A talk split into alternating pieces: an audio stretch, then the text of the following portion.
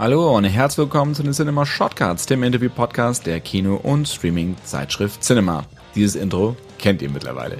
Heute begrüße ich eine Frau, die ich erst kürzlich bei der Verleihung unseres Leserpreises, dem Jupiter in Hamburg, kennengelernt und auch gleich in diesem Podcast eingeladen habe. Die Rede ist von der Drehbuchautorin Elena Hell, die zusammen mit Robert Krause die Neuinterpretation von Sissy für RTL geschrieben hat. Mit Elena spreche ich unter anderem über ihre Arbeit als Drehbuchautorin, wie man kreatives Schreiben lernen kann ob sie Angst vor einem weißen Blatt Papier hat und warum sie den Job am Anfang eigentlich an den Nagel hängen wollte. Und nicht vergessen, in der Cinema im Handel findet ihr jede Menge Hintergrundgeschichten, Reportagen, Interviews und Kritiken zu aktuellen Kino- und Streaming-Starts und auch zu legendären Klassikern. Wenn ihr Fragen, Anregungen oder Kritik habt, schreibt mir gerne unter podcast.cinema.de. Nun wünsche ich aber ganz, ganz viel Spaß mit der wundervollen Elena. Liebe Elena, herzlich willkommen zu den Cinema Shortcuts. Hallo, freue mich sehr, heute hier zu sein. Vielen Dank für die Einladung. Aber sehr gerne. Wir haben uns vor einigen Wochen auf der Verleihung unseres Leserpreises kennengelernt, dem Jupiter in Hamburg. Und da hast du eine tolle Laudatio auf eine Serie geschrieben, die du zusammen mit Robert Krause geschrieben hast, nämlich Sissi, also die ähm, Neuinterpretation. Die zweite Staffel mit Yannick Schümann und Dominik Davenport wird gerade in Litauen gedreht. Jetzt musst du mir natürlich am Anfang erstmal sagen, bevor wir so ein bisschen auf deine Person, deine Karriere als Drehbuchschreiberin kommen, wie es zu dieser Neuinterpretation überhaupt kam. das ist gleich eine gute Frage. Also ich war ja nicht von ganz von Anfang an bei dem Projekt dabei. Ähm, unser äh, Produzent Andreas Gutzeit, der hatte die Idee ähm, schon gehabt, bevor ich überhaupt davon wusste. So und hatte das auch äh, schon auf diverse ja, ähm, mit so diversen Ansätzen irgendwie versucht, ähm, auch zusammen mit RTL. Und ähm, ich kam dann tatsächlich an den Punkt dazu, wo das Projekt äh, auf der Kippe stand. Also es gab auch schon mal irgendwie Drehbücher, ähm, die haben aber das nicht so getroffen. Und ähm, das heißt, ich weiß gar nicht so genau, was die zündende Idee war, das neu zu machen. Ich muss, weiß dann nur, dass wir sozusagen einen neuen Ansatz dann gesucht haben und da ziemlich schnell eben das so gefunden hatten, wie wir es jetzt erzählen wollen. Aber wie kam es dann zu so einem neuen Ansatz? Also was quasi das Ganze komplett auf links zu drehen und ganz, ganz weit weg von den alten Robbie Schneider Schinken. Ja, also das war tatsächlich so ein bisschen unser Auftrag. Also ähm, das war klar, dass RTL mit Andreas Gutzeit eben zusammen äh, diese Sissy-Serie machen will. Ähm, und sie wussten aber jetzt eben noch nicht so ganz genau, was, wie kann man das jetzt neu erzählen. Also dieser Ansatz sozusagen, der ähm, war irgendwie noch nicht so richtig geknackt. Und ähm, Robert und ich, äh, wir hatten uns dann unterhalten und es war wirklich eine lustige Geschichte, weil ähm, ich war gerade hochschwanger. Ähm, als er mich anrief, er kannte den Andreas eben schon, äh, kennt ihn schon seit geraumer Zeit. Und der kam auf ihn zu, ähm, eben so ein bisschen in der Not, so er, er kriegt irgendwie den, den Ansatz jetzt nicht so äh, geknackt.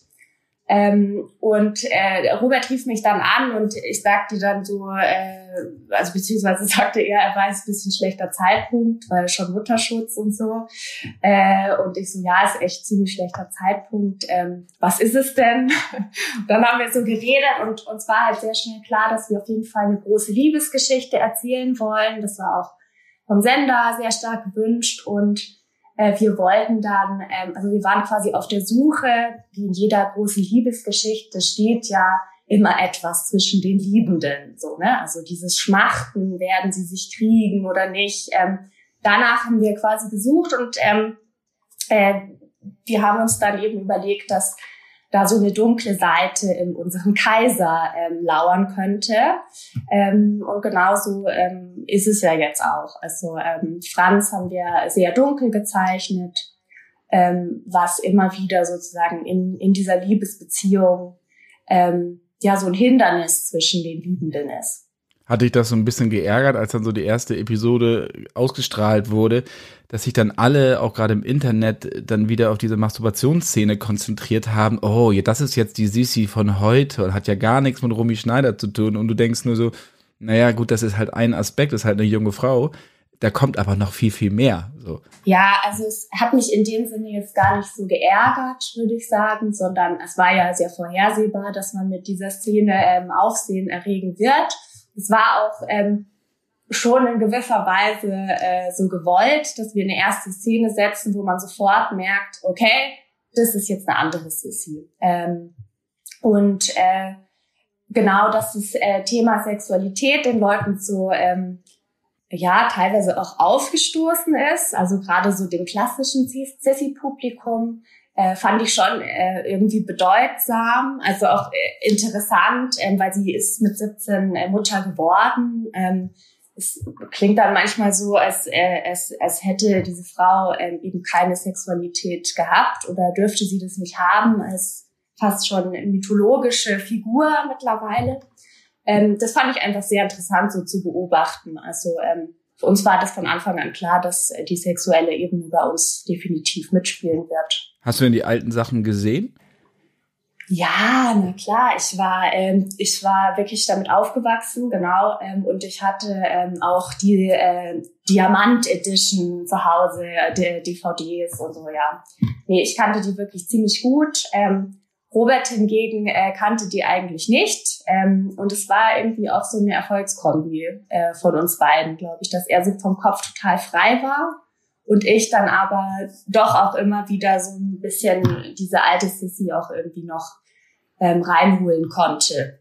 So, und auch manche Kniffe haben wir schon übernommen, auch aus den alten Filmen. Aber war es also kein Problem, dass du eigentlich ein Fan der alten Geschichten warst oder der alten Filme warst? Nee, ich fand es, nee, ich fand es überhaupt kein Problem. Also ähm, ich fand es eher, ähm, bereichert. Ich kann es tatsächlich auch gar nicht so nachfühlen, dass sich manche dann irgendwie ähm, da so komplett vor den Kopf gestoßen gefühlt haben, weil ich bin ja auch totaler äh, wirklich äh, Fan gewesen von diesen alten Filmen, zumindest als Kind. Und für mich war es eben überhaupt kein Problem, mich jetzt auch dieser neuen Art so zu öffnen. Ja, im Gegenteil, ich fand es eigentlich mh, hm, sogar sehr schlüssig, das äh, sozusagen so weiter zu erzählen irgendwie also in, in moderner Art. Hm, zum Beispiel ist ja auch bei uns so ein, so ein Wildfang, wie das ja auch in den Harischka-Filmen schon so gezeichnet wurde. Ne? Also viel braver natürlich als jetzt bei uns, aber ähm, ich finde, da gibt es durchaus ähm, Ähnlichkeiten. Ich konnte mich da sehr gut drauf einlassen. Gab es Sachen im Drehbuch, die dir ganz, ganz besonders wichtig waren, die du vehement auch verteidigt hast, damit sie drin bleiben? Oh, ja, na klar. Ich äh, bin eigentlich ständig am Verteidigen, dass Dinge drin bleiben. Das ist so ein bisschen auch, äh, glaube ich, das Los der DrehbuchautorInnen, äh, dass man ähm, wirklich, dass im, im Prozess des Drehbuchschreibens ja quasi immer alles in Frage gestellt wird von den verschiedensten äh, Personen. Und ähm, ja, ich wüsste jetzt gerade keine ex explizite Szene, wo ich so äh, gekämpft habe, weil das wirklich so ähm, täglich Brot ist eigentlich kämpfen. Ja. Und ist das dann sehr demoralisierend, wenn es dann doch rausgeschnitten wird, beziehungsweise rausgestrichen wird? Also wir hatten jetzt natürlich wahnsinnig Glück ähm, mit, äh, ach, mit äh, Regie, mit Schauspielern, mit Postproduktion. Das ist alles, ähm, also da waren wahnsinnig tolle Kreative am Werk. Ähm, ich kann mir vorstellen, dass das, äh, wenn das nicht der Fall ist, dass man sich da schon ziemlich ärgern kann. Ähm, bei uns war ich jetzt eigentlich eher immer begeistert, ähm, äh, wie es zum Beispiel auch verkürzt wurde, ähm, wo noch ähm, ähm, ja ökonomischer irgendwie dann erzählt werden konnte, als ich gedacht hätte.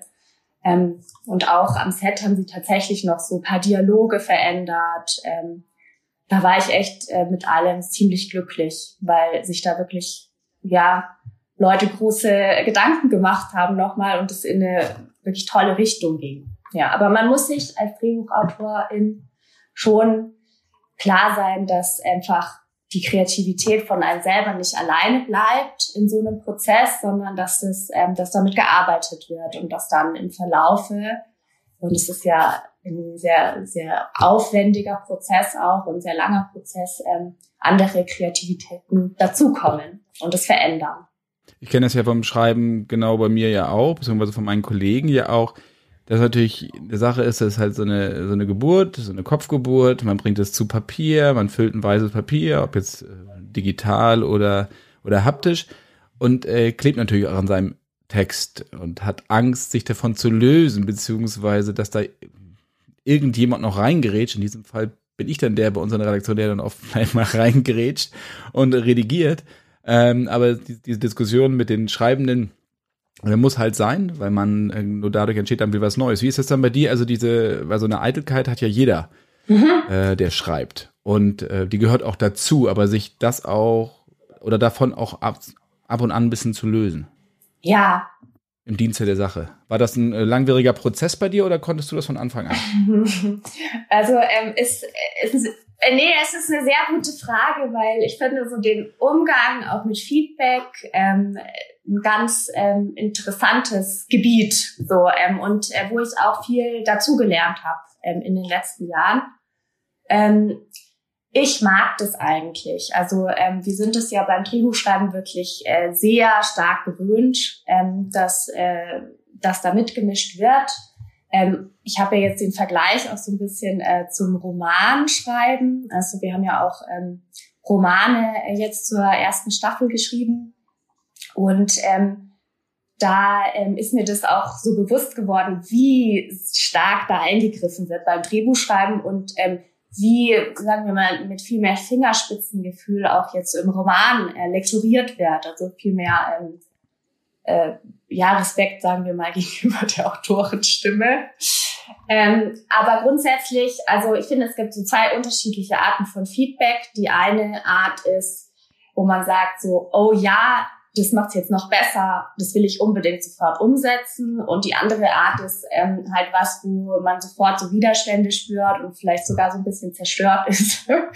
ähm, was da so geäußert wurde oder wie der eigene Text da oder die Ideen kritisiert wurden. Und ähm, am Anfang habe ich tatsächlich eher zu viel immer umgesetzt. Also ähm, man muss so ein bisschen als Autorin oder so ist es meine Erfahrung jetzt äh, gewesen, lernen, ähm, das zu lesen, so Feedback. Also was äh, bedeutet das, wenn ähm, wenn zum Beispiel jetzt ein Redakteur oder eine Redakteurin äh, dieses Problem äh, mit der Figur hat oder so. Was muss ich dann wirklich verändern? Als ähm, man kann da ziemlich ähm, in Teufels Küche kommen, wenn man ähm, quasi dem Auftraggeber dann einfach immer nur die Wünsche erfüllt. Äh, und die oberste Maxime ist schon, äh, sozusagen den Stoff ähm, zu erhalten und auf keinen Fall irgendwie sozusagen dieses Grundgerüst zu verraten. Und äh, manchmal ist man dann auch selber einfach mehr Experte dafür, tatsächlich, weil man weiß, warum ähm, dramaturgisch jetzt was äh, wohin muss. Ähm, und oft sind die Feedback-Ebenen ja gar nicht so tief drin in der Materie. Aber ähm, ja, also ich. Was ja auch manchmal ganz gut ist. Total, total. Weil dann, um Kritik zu, üben, zu üben, ne? Und dann auch auf, von einer anderen Sicht draufzugehen, zu gehen, okay, wenn ich jetzt das nicht verstehe, versteht der Zuschauer im Zweifel auch nicht. Ganz genau. Und ich bin eigentlich äh, großer Fan von äh, Feedback-Prozessen, weil ich selber mit meinem Schreiben äh, immer so an diese Punkte gerate, wo ich dann eigentlich selber jetzt nicht mehr so genau weiter weiß oder was sehe, wo es jetzt noch besser werden kann. Das passt dann so für mich. und dann muss mal jemand was dazu sagen und dann kann es auch wieder weitergehen. Also das finde ich sehr angenehm. Du hattest die Romane angesprochen. Wie war da die Umwandlung, die Transformation eines Drehbuchs in einen Roman? Wie muss man sich das vorstellen?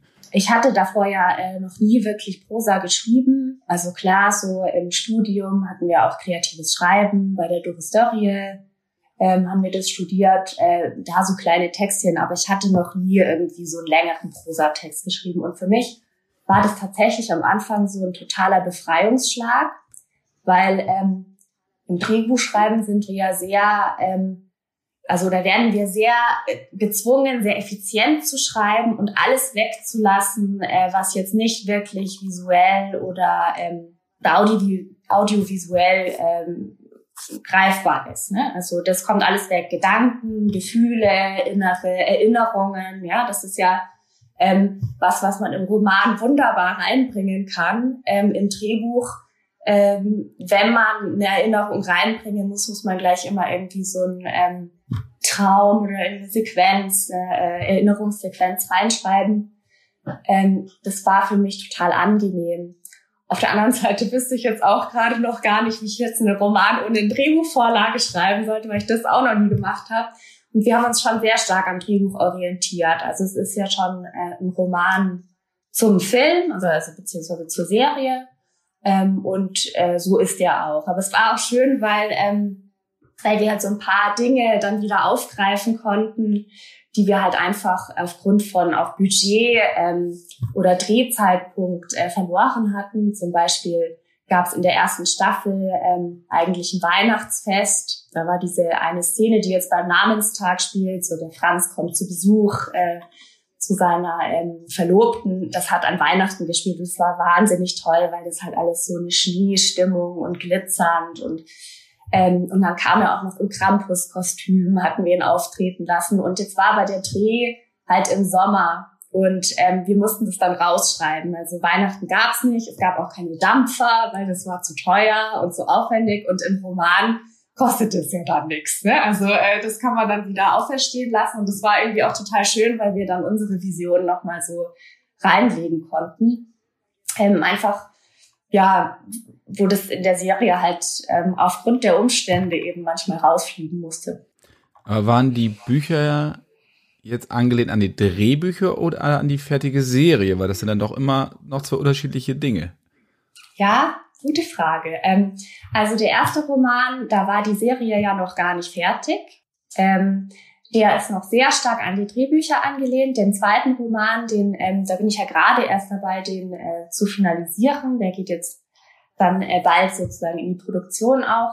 Äh, da habe ich mich tatsächlich auch schon an der Serie äh, mehr orientieren können und quasi auch, wie ich ja schon gesagt habe, manche Sachen haben die wirklich großartig gelöst, ähm, habe ich dann halt jetzt auch natürlich da ähm, reingenommen. Also das sozusagen im ersten Roman, der so die ersten drei Folgen abbildet, ähm, wirklich rein die Drehbücher. Zweiter Roman, Folge vier bis sechs, ähm, auch Serie. Du hattest dein Studium angesprochen, auch mit Doris Dörrier, unter anderem eine deiner Lehrerinnen. Wie bist du zum Schreiben gekommen, beziehungsweise wie hast du das entdeckt für dich, dass dir das jetzt Spaß macht dass du das beruflich machen möchtest? Das war, ähm, ja, es war ein längerer Prozess. Ähm, ich wusste nach dem Abi überhaupt nicht, was ich machen will. Also, Danke.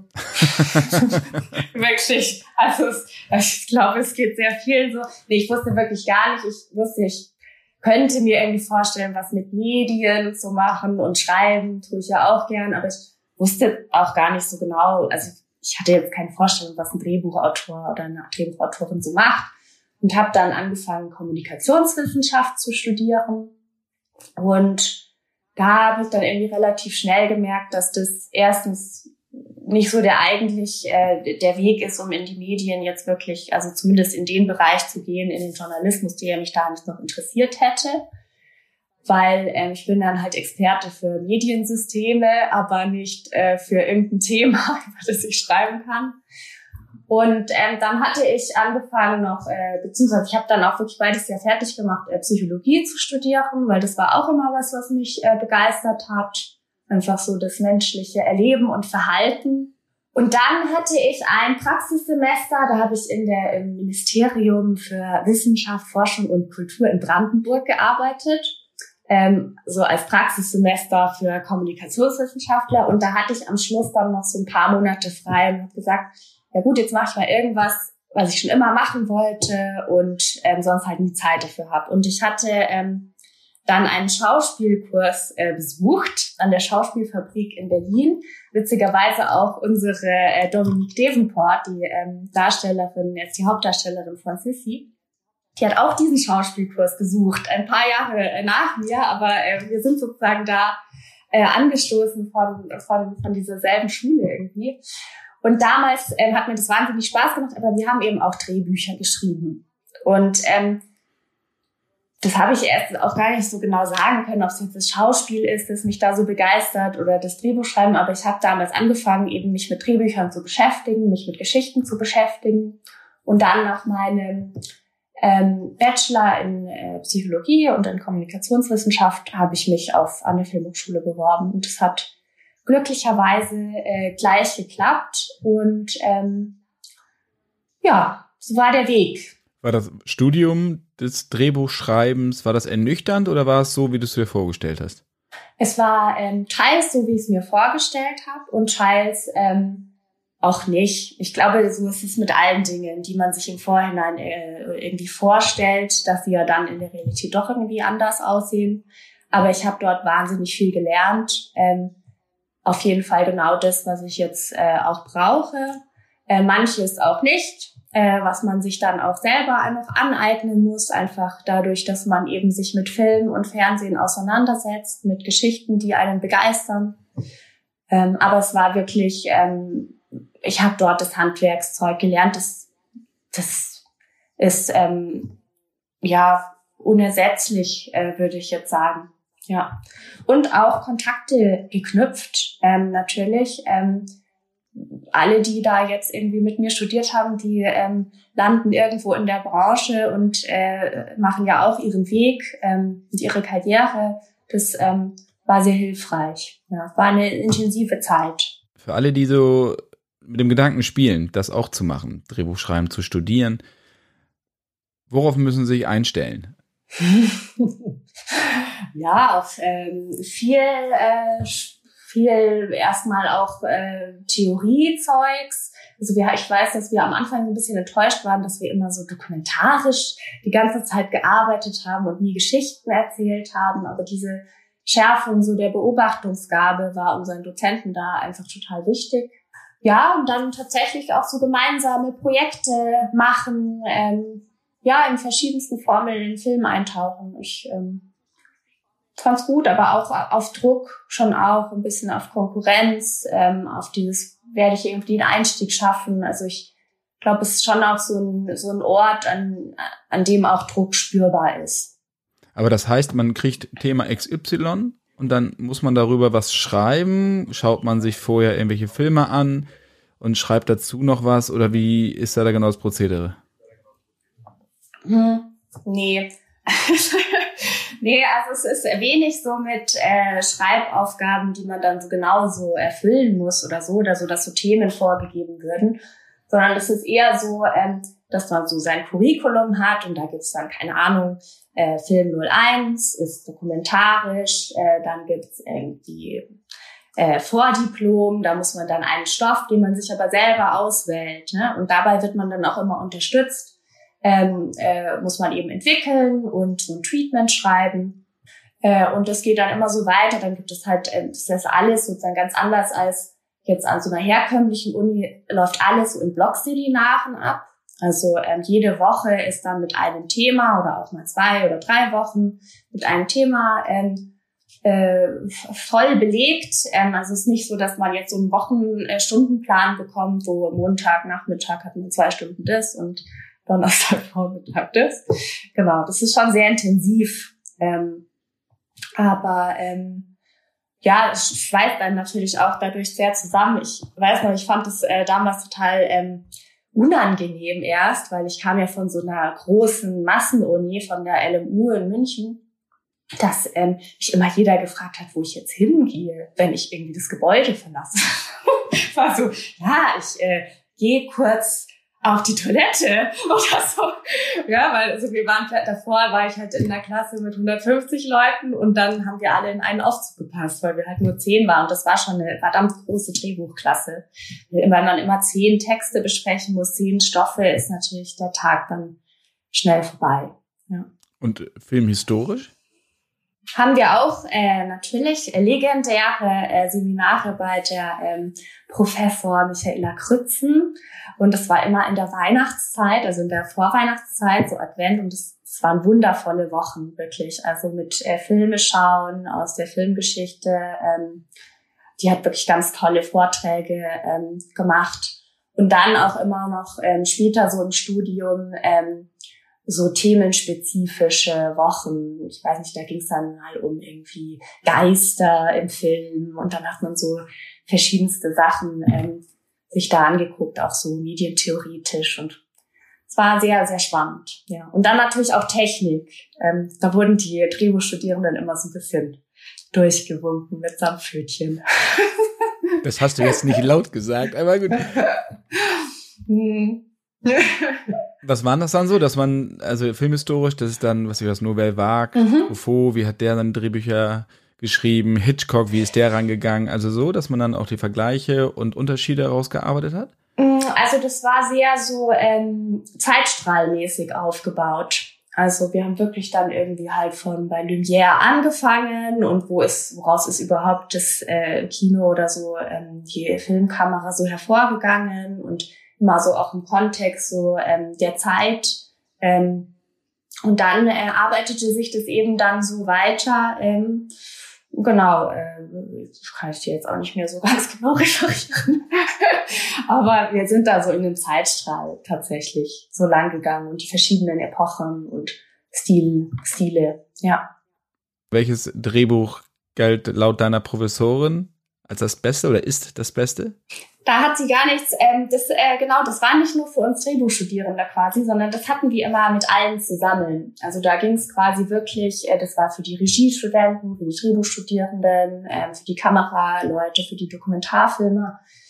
Also da hat die gar nichts dazu jetzt gesagt zum Drehbuch, äh, was da das Beste ist oder so. Ich meine jetzt äh, generell aus der Filmgeschichte. Also ist jetzt, war, ja, war jetzt Coppola das Beste, was auch immer. Sie, keine Ahnung. Nee, da habe ich noch nie was von ihr gehört, keine Ahnung. okay, würde mich mal interessieren, so aus wissenschaftlicher Sicht. Kritiker und Wissenschaft ist ja noch immer was anderes. Ja, nee, aber was ich lustig fand, ähm, die war so, so richtig, die hat dann auch zum Beispiel, weil das ging alles zu, also die musste zu viele Filme gucken, als dass sie das noch geschafft hätte und die hat immer so im leicht Fast-Forward-Mode anscheinend Filme geguckt, so dass schneller, dass sie mehr schaffen kann. Das fand ich eine wirklich lustige, ähm, äh, lustige Anekdote von ihr. ja, lustigen, lustiges Wissen über sie. Netflix und Co. geht das ja mittlerweile. du kannst ja auch vierfache Geschwindigkeit oder doppelte Geschwindigkeit dir die Sachen angucken. Ich finde das ja eher schwierig, muss ich sagen. Genau, ja.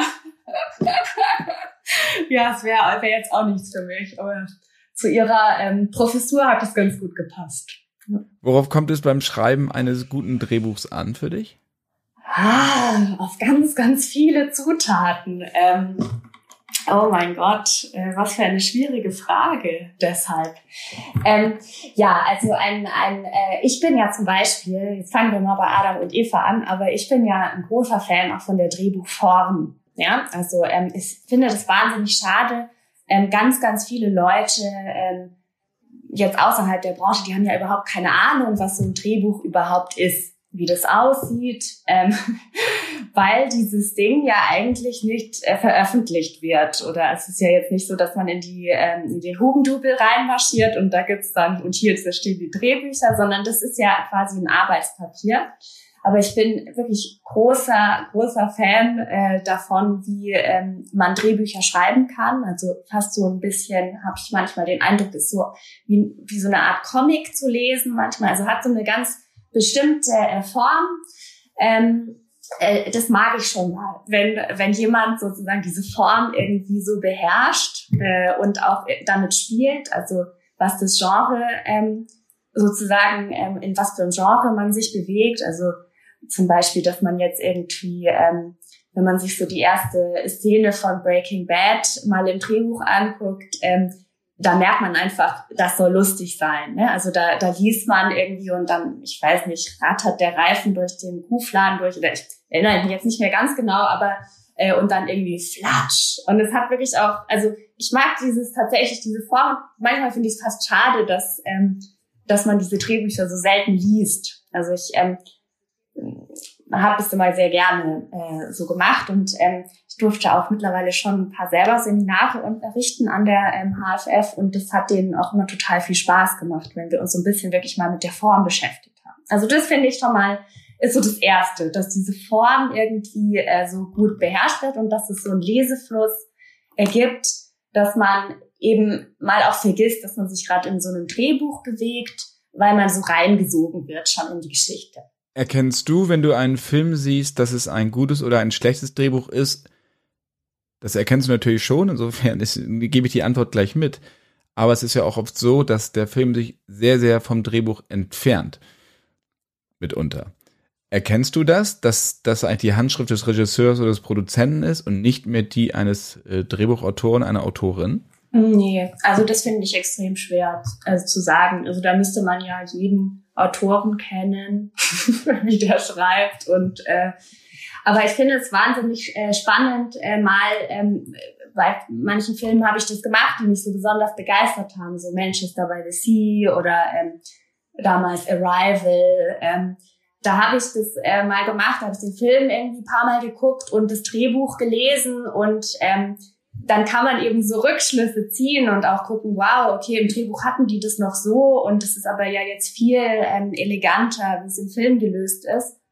Ähm, kann ich nur empfehlen. Also ich könnte es nicht sagen vom Ergebnis, woher da was kommt, ähm, aber es macht Spaß, es zu vergleichen und äh, in Beziehung zu setzen.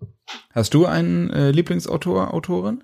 Nee, tatsächlich nicht. Also ich habe halt Einzelfilme, die mich total begeistern, ähm, aber ich, ähm, nee, so, so habe ich irgendwie noch nie so richtig funktioniert. Eher so Einzelwerke, ja. Welche wären das? ja, also Manchester by the Sea hat mich wahnsinnig begeistert. Ähm, äh, Arrival hat mich auch begeistert. Ähm, so die frühesten waren vielleicht äh, König der Löwen, hat mich nachhaltig äh, begeistert als Geschichte und berührt. Ähm, und ich finde es auch spannend, weil äh, diese Disney-Filme, ähm, ich äh, zitiere die auch heute manchmal noch. Und zum Beispiel in Sissy jetzt in der ersten Staffel ähm, gab es ja diesen Moment, wo die, ähm, wo die Schwiegermutter dann quasi zu ihr sagt, so in, wir nennen das im Drehbuchschreiben Dark Knight, ja, wo der Held irgendwie so denkt, jetzt geht's gar nicht mehr vor und zurück und ähm, alles ist verloren so. Ähm, wo dann die Schwiegermutter so kommt und zu ihr sagt so, und jetzt schüttel deinen Rock auf und äh, weiter geht's so. Und ähm, das war für mich immer der Bambi-Moment. Weil ähm, da gibt es ja diese schöne Szene im, im Wald und mit den, äh, mit den Schneeflocken und dieses, äh, dieses arme Reh, ja, äh, Bambi, ähm, die Mutter ist gestorben, äh, stolpert da so völlig hilflos irgendwie herum und dann steht plötzlich der Vater Hirsch äh, so da und sagt so, und jetzt steh auf und geh weiter. So war für mich, ähm, also irgendwie, ja, wo auch immer die Liebe hinfällt, so dann benutzt man halt auch die Dinge irgendwie und transformiert sie. Hast du Angst vorm weißen Papier? Mittlerweile nicht mehr, nee. Äh, vor dem weißen Papier habe ich tatsächlich keine Angst, weil ich weiß, dass ich es immer irgendwie füllen kann. Bevor ich schon Angst habe, ähm, ist, dass es nicht gut genug wird oder nicht speziell genug. Also ich glaube, da hat ähm, irgendwie so jeder oder jede Kreative ähm, irgendwie damit zu tun, mit diesen Selbstzweifeln. Ähm, ich fände es auch ähm, spannend. Ich habe mich in meiner Masterarbeit in Psychologie auch mit dem kreativen Prozess äh, beschäftigt es war so ganz, für mich ganz toll, auch mal so von der wissenschaftlichen Seite ranzugehen. Und ich denke halt, das, also wohnt auch dem Kreativen irgendwie selber so inne. Also weil es immer einfach auch diesen Punkt gibt, wo man halt für eine, ein Problem noch keine Lösung hat. Und deswegen wurde ja auch früher irgendwie vom Musenkurs, ja, oder ähm, so äh, berichtet, wo kommen diese Ideen dann her oder wann kommen diese Einfälle. Ähm, und deswegen also ich sehe da irgendwie so eine, so eine Verbindung zwischen diesen Selbstzweifeln und einfach diesen, ja, dann in dem Moment einfach ausgeliefert sein, weil man halt noch keine Lösung hat oder noch nicht weiß, wie das da weitergehen soll. Ähm, und ähm, mir hat es dann geholfen, auch diese ähm, Beschäftigung von der wissenschaftlichen Seite. Da habe ich wirklich was begriffen, nämlich dass es gar nicht darum geht, was komplett Neues zu erfinden. Also, sondern ähm, kreatives Denken funktioniert so, dass vorhandene Wissensbausteine neu miteinander verknüpft werden. Also das ist sozusagen das Neue, aber es ist nicht komplett aus einem luftleeren Raum irgendwas, was einem zufällt, ähm, sondern es geht eigentlich nur darauf, darum, sozusagen Dinge, die man schon irgendwoher hat, kennt, gehört hat, äh, gesehen, äh, berichtet bekommen hat, äh, neu zu verbinden. So, dass es irgendwie natürlich Sinn macht und nützlich ist. Es hat mich total befreit von so einem Druck, ähm, das Neueste und noch nie Dagewesene ähm, äh, zu fantasieren. Ja. Wenn ich anfange, eine Reportage zu schreiben, Porträt, eine Filmkritik, was auch immer, dann äh, setze ich mich hin und fange sofort an. Mhm. Also ich denke erstmal gar nicht so nach, sondern suche mir eigentlich aus dem Text, den ich schreiben will, das Einfachste für mich raus und bringe es erstmal raus, damit irgendwas steht. Ja. Und dann doktor ich rum. Ich habe einen Kollegen gehabt, ähm, Alex, der hat das genau anders gemacht. Der hat genau sich im Kopf überlegt, wie er das schreibt und hat es runtergeschrieben und dann war es druckfertig. Das habe ich wirklich bewundert, muss ich sagen. Ähm, also vorher war da natürlich im Kopf einiges los. äh, ja, ja, klar, das, das dauerte, das ist ein anderer Prozess. Ja. Ne? Das dauert dann halt einfach länger, aber dann ist es auch fertig, auf Zeile. Bei mir ist das dann so ein bisschen rumdoktern, gerade wenn du dann irgendwie so 20, äh, 30.000 Zeichen hast die du dann für, für einen längeren Text runterschreibst, dann machst du Versatzstücke, der Absatz kommt dann doch lieber dahin und wie auch immer. Wie ist es bei dir? Ja, ähm, da gibt es unterschiedliche Formen meines Schreibens, äh, würde ich sagen. Also es gibt genau das, was du beschreibst. Ähm, äh, zum Beispiel auch, wie ich diese Laudatio geschrieben habe, war das so genauso. Ne? Da habe ich dann irgendwie Stichpunkte aufgeschrieben, was möchte ich sagen, was ist wichtig, dass man da unterbringt. Und da habe ich auch einfach irgendwie, klar, da war ich irgendwie aufgeregt, äh, das zu machen. Ähm, einfach direkt mal angefangen. So, das ist äh, genauso äh, gut. Und beim Drehbuch habe ich tatsächlich manchmal mehr das Gefühl, ähm, also da fange ich auch direkt einfach an, aber da höre ich viel mehr so zu. Also es ist wie wenn so in mir drin dann so diese Fantasie und der Film abläuft und ich schreibe das eigentlich eher so mit. Ähm, lustig, wenn ich eine äh, Laudatio erhalte, ist es genau umgekehrt, weil dann schreibe ich so, wie ich es auch halte. da habe ich keine Versatzstücke, aber lustig, wie man dann so an unterschiedliche Literaturgattung, nenne ich das mal, oder Textgattung, nicht Literatur, sondern Textgattung herangeht. Ja, und was ich auch zum Beispiel mache, wenn, wenn mir gerade irgendwie schwerfällt, so in eine Passage oder sowas, dann, oder ich so am Morgen schon so ein bisschen Hemmungen habe, mich jetzt da dran zu setzen, dann fange ich erstmal mit den Morgenseiten an. Ähm, also ja, AutorInnen werden ja immer so angehalten, jeden Tag zehn Minuten möglichst in der Früh irgendwie zu schreiben. Und das äh, ist ja so, das äh, diese Übung, äh, wie man da irgendwie auf dem Papier anfangen soll zu denken. Äh, ich finde, es äh, funktioniert auch sehr gut und manchmal mache ich das dann, dass ich dann mit den Morgenseiten anfange und in den Morgenseiten, wo man wirklich so alles aufschreibt, was einen einfach gerade beschäftigt, fast so wie so Tagebuchmäßig, wo ich dann in den Morgenseiten halt schon anfange, so über den Stoff nachzudenken und plötzlich bin ich schon drin. Wie war das, als du angefangen hast, dann dein erstes Drehbuch zu schreiben? Wie bist du dann wirklich von der Uni von deinem Abschluss in die Branche reingegangen? Wie hat das geklappt? Also das hat eigentlich nicht geklappt, äh, kann ich gleich mal dazu sagen. Ähm, und das, also beziehungsweise ist es mir so vorgekommen. Es hat in gewisser Weise schon geklappt. Ich habe gearbeitet, ich habe auch während des Studiums schon erste Aufträge so gehabt. Aber es war immer alles so ein bisschen ernüchternd gewesen. Und es kam nie so dazu, dass das dann verfilmt wurde. Das kam eigentlich alles über irgendwie Kontakte, auch über die Filmhochschule. Und ähm, ich war da wirklich auch einfach gescheitert an diesen Feedback-Prozessen. Also ähm, so als Anfängerin, ähm, das muss man erstmal lernen, wie man so mit sowas umgeht, äh, wenn eben auch hart mit einem Text äh, dann umgegangen wird oder eine Geschichte oder plötzlich irgendwie alles wieder in Frage gestellt wird. Ne? Also ähm, und da bin ich echt verloren gegangen. Ähm, und es ist ja schon so, dass äh, bei uns jetzt mittlerweile viel so Nachwuchsförderung betrieben wird und alle suchen so junge AutorInnen, ähm, werden so Wettbewerbe ausgeschrieben etc. pp. Und wenige machen aber wirklich so das Investment, das halt junge AutorInnen auch brauchen, nämlich so einen geschützten Rahmen, wo man einfach anders ähm, äh, nochmal auch dieses Feedback äh, gibt, äh, als jetzt mit so alten Hasen, die das schon viel besser lesen können oder so. Ne? Also ähm, und das war bei mir ziemlich schwierig. Ich hatte dann tatsächlich auch ähm, irgendwie keine Agentur gefunden. Es war alles wahnsinnig deprimierend. Keine Agentur gefunden, schlechte Verträge gemacht. Er wurde ausgewechselt als Autorin. Ähm, und war dann auch so, also erstens frustriert und dachte, wie soll ich denn so mein Geld verdienen? Äh, und zweitens hatte ich halt auch echt andere Möglichkeiten. Ähm, ich ähm, habe mich dann an der ähm, an so einem Ausbildungsinstitut eingeschrieben, nachdem ich meinen Master in Psychologie noch fertig hatte, um da Psychotherapeutin zu werden. Und es war wirklich dieser eine Anruf äh, von meinem Co-Autoren, dem Robert Krause. Bei dem hatte ich ähm, studiert, auch an der Filmhochschule, der unterrichtet da ganz tolle Seminare.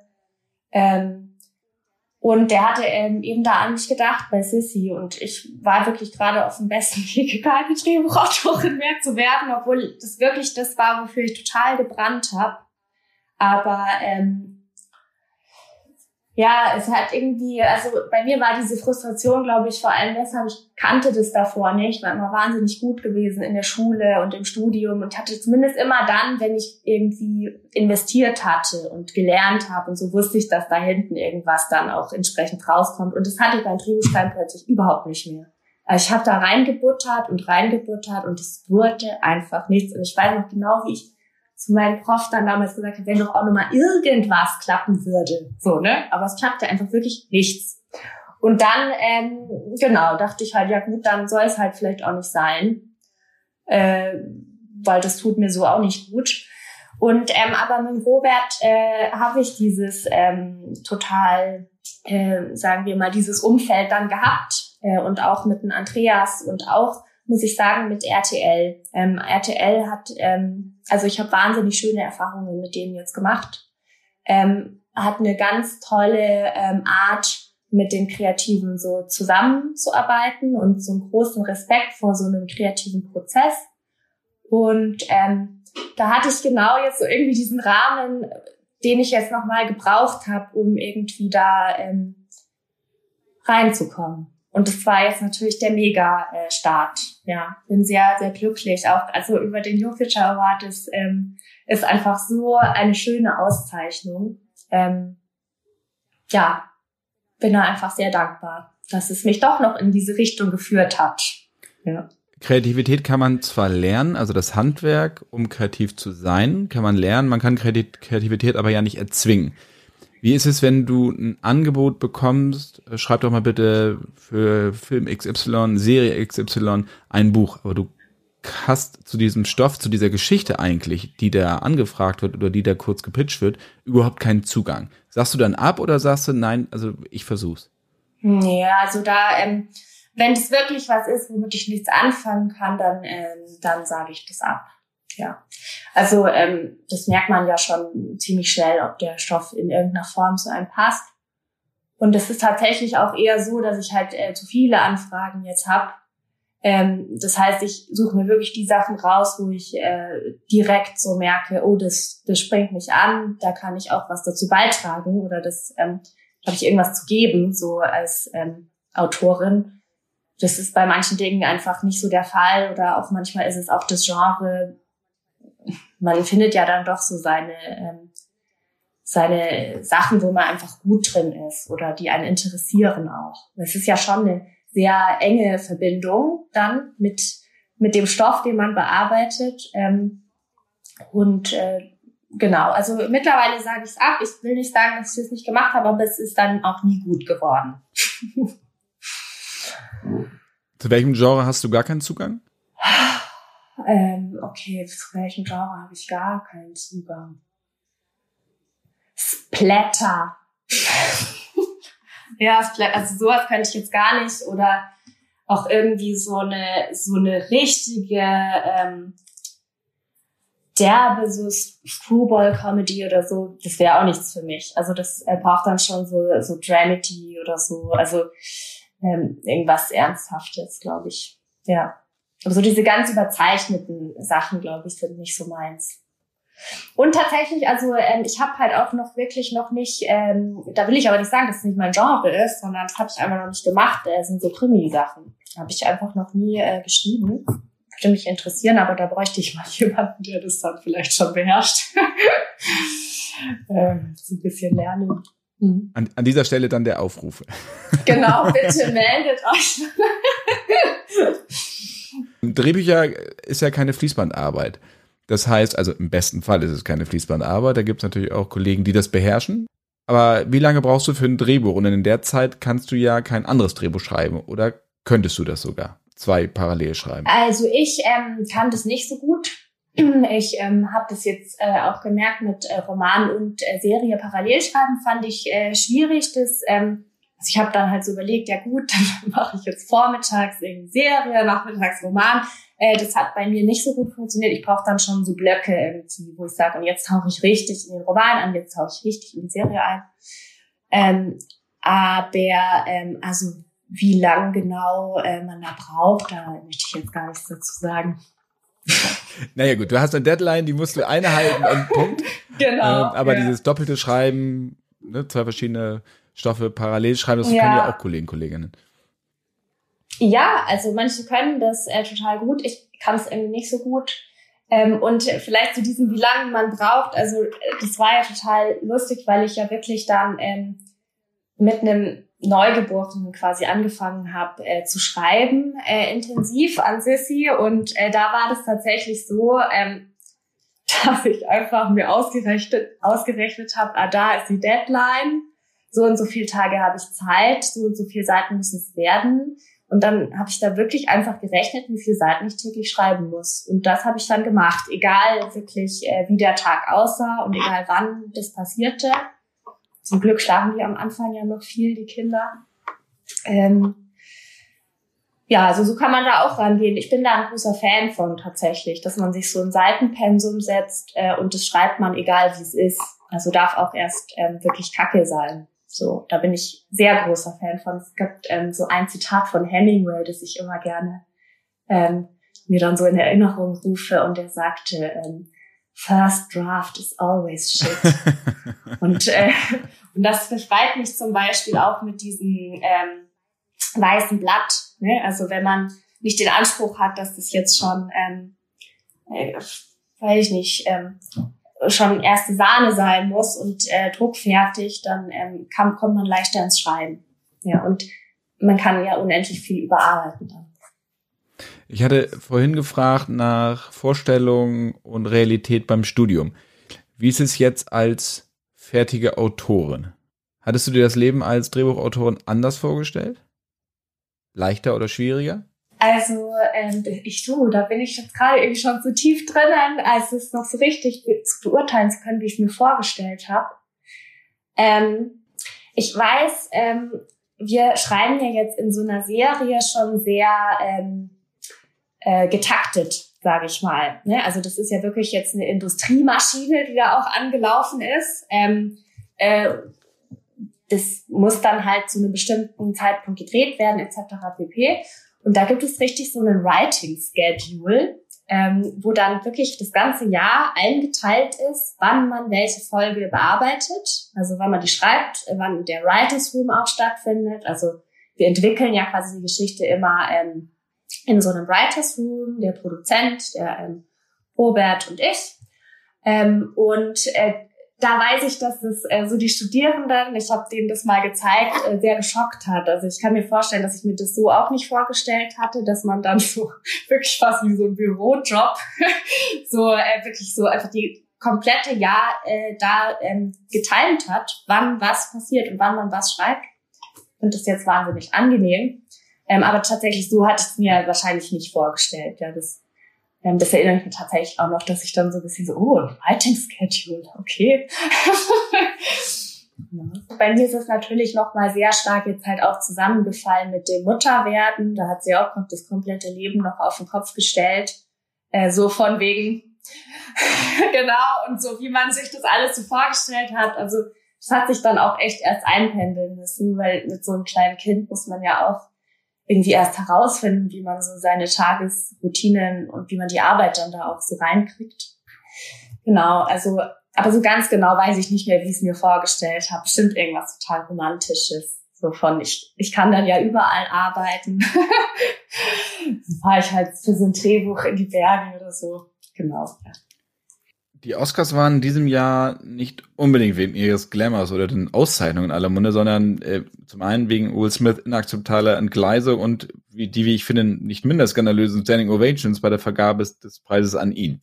Ähm, aber ehrlicherweise war ich mindestens ebenso fassungslos von der Entscheidung der Academy, acht Kategorien vorab zu ehren und dann als kurzen Einspieler nur so in die Übertragung zu integrieren. Steven Spielberg hat dazu gesagt, äh, jedes Filmdepartment ist so viel wert wie das andere.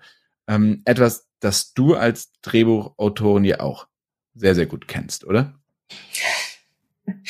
Also ich äh, war ja auch äh, eine derjenigen, die jetzt bei der Laudatio äh, das eben angesprochen hat, ähm, äh, aus gegebenem Anlass. Und es ist leider so, dass es halt in Deutschland tatsächlich noch ein bisschen mittelalterliche Zustände sind, was das angeht äh, in Amerika ist ähm, das schon deutlich geworden. Also da ist schon viel mehr das Bewusstsein da, dass äh, quasi ähm, mit den Autoren, Autorinnen eigentlich äh, die Show entsteht.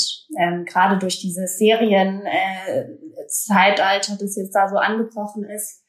Ähm, und da ähm, würde jetzt quasi eher der Autor den Preis für beste Serie bekommen. Ähm, in Deutschland ist es nach wie vor, äh, glaube ich, ein Riesenthema. Ich bin jetzt noch nicht wahnsinnig lange so in der Branche eben aktiv, aber ähm, für mich war auch dieses, ähm, dieses eine Momentum, das wir da jetzt zusammen erlebt haben, äh, tatsächlich auch so ein Zeichen, ja doch, es ist einfach wahnsinnig viel Bedarf und ähm, und das ist ja nun mal so, ne? Also ohne dieses Erfinden der Geschichte, ohne, ohne das gäbe halt gar nichts von dem anderen. Und ähm, es gab ja auch 2018, glaube ich, beim Fernsehpreis schon mal so ein ähm, Aufschrei der Kreativen, wo dann irgendwie nominierte ähm, äh, Filme oder Serien, wo die Autoren dann nicht eingeladen waren. Das ist einfach schade, aber ich denke auch, also ja, ich denke auch, was ich vorhin gesagt habe, so viel ist gar nicht bewusst, äh, dass es das überhaupt gibt. Also ähm, wie oft ich irgendwie Leuten erklären muss, ähm, was ich schreibe, so wie du schreibst Drehbücher, was heißt das? So, ne? Also ähm, klar, in der Branche wissen wir das schon, aber so außerhalb sieht man die Schauspieler und da heftet sich so das meiste dran. Man ähm, kennt vielleicht noch Regie äh, so, ähm, aber darüber hinaus tritt es ja nicht in Erscheinung oder dieses Bewusstsein dieses Zwischenpapiers ähm, ist einfach nicht so da ja, also ich ähm, deswegen äh, ich fand es auch ganz toll, wie jetzt ähm, ihr von Seiten des Awards da äh, umgegangen seid damit. Ähm, ich glaube, es sind einfach so viele Anstöße, die man immer wieder so geben muss, damit sich halt irgendwas bewegt und das kann was ganz Selbstverständliches werden, denke ich. Was äh, denken die Leute, mit denen du sprichst, wie so ein Film entsteht? Also, dass der Regisseur sagt, das und das wird gedreht und dann geht's los? Das weiß ich auch nicht genau, aber ich muss tatsächlich oft einfach ähm, erklären, ja, ja, ich, also ich denke mir das aus, ja, genau. Also ich denke mir das aus, was dann da äh, gemacht wird irgendwie. Ja, also das, äh, dann erkläre ich auch wirklich oft eben, was das für ein, für ein Papier ist, wie das aussieht. Ähm, und ähm, ja, dass das halt auch eine lange Entwicklungszeit ist. Also wir ähm, überarbeiten und überarbeiten und überarbeiten ja sehr lange, bis was ähm, überhaupt gedreht wird. Also das, was die Schauspieler dann irgendwie so in die Hand bekommen oder Schauspielerinnen, ist ja schon quasi das Ergebnis eines ganz, ganz langen Prozesses, wo deren Prozess dann losgeht. Ja, aber was die sich genau vorstellen, wie Filme gemacht werden, das weiß ich jetzt wirklich auch nicht. Vielleicht. Na, im Endeffekt sehen sie das Endprodukt und finden es gut. Genau, wahrscheinlich äh, geht so weit dann immer gar nicht, ja. Ich meine, im Endeffekt geht es uns wahrscheinlich mit Musik genauso, weil wir dann das fertige Produkt hören und natürlich nicht wissen, Komposition, Arrangements, Studioaufnahmen, was auch immer. Ähm, Im Endeffekt ist es wahrscheinlich ähnlich. Hast du abschließend noch hilfreiche Ratschläge oder Tipps für Menschen, die gerne ein Drehbuch schreiben wollen und in die Branche rein möchten? Ist das Studium ein Muss oder würdest du sagen, nee, das äh, könnte man auch so machen. Also ich weiß, ähm, dass es kein Muss ist, weil es gibt auch einfach andere ähm, Biografien, die zum äh, Drehbuchschreiben geführt haben. Aber ich finde, also jetzt gerade, hm, weil wir so tolle Studiengänge auch haben und wenn man jetzt, ähm, sagen wir, noch nicht in der Mitte seines Lebens vielleicht steht und schon äh, ganz nah dran ist, dann äh, macht es doch Sinn, sowas zu studieren. Und ähm, es ist auch wirklich eine tolle Erfahrung, ähm, mit den Leuten da gemeinsam zu wachsen, irgendwie für die Sache, die man brennt, äh, für die man brennt. Ähm, von daher kann ich das empfehlen. Ähm, aber klar, es kommt immer so auf den, ähm, den persönlichen Werdegang so an. Ne? Also es gibt sicher ähm, auch andere Möglichkeiten, da reinzukommen und sich das auch anzueignen. Also es, es gibt ja ganz äh, viele verschiedene ähm, auch Bücher oder also Kurse online. Also es gibt so vieles, was man irgendwie versuchen kann.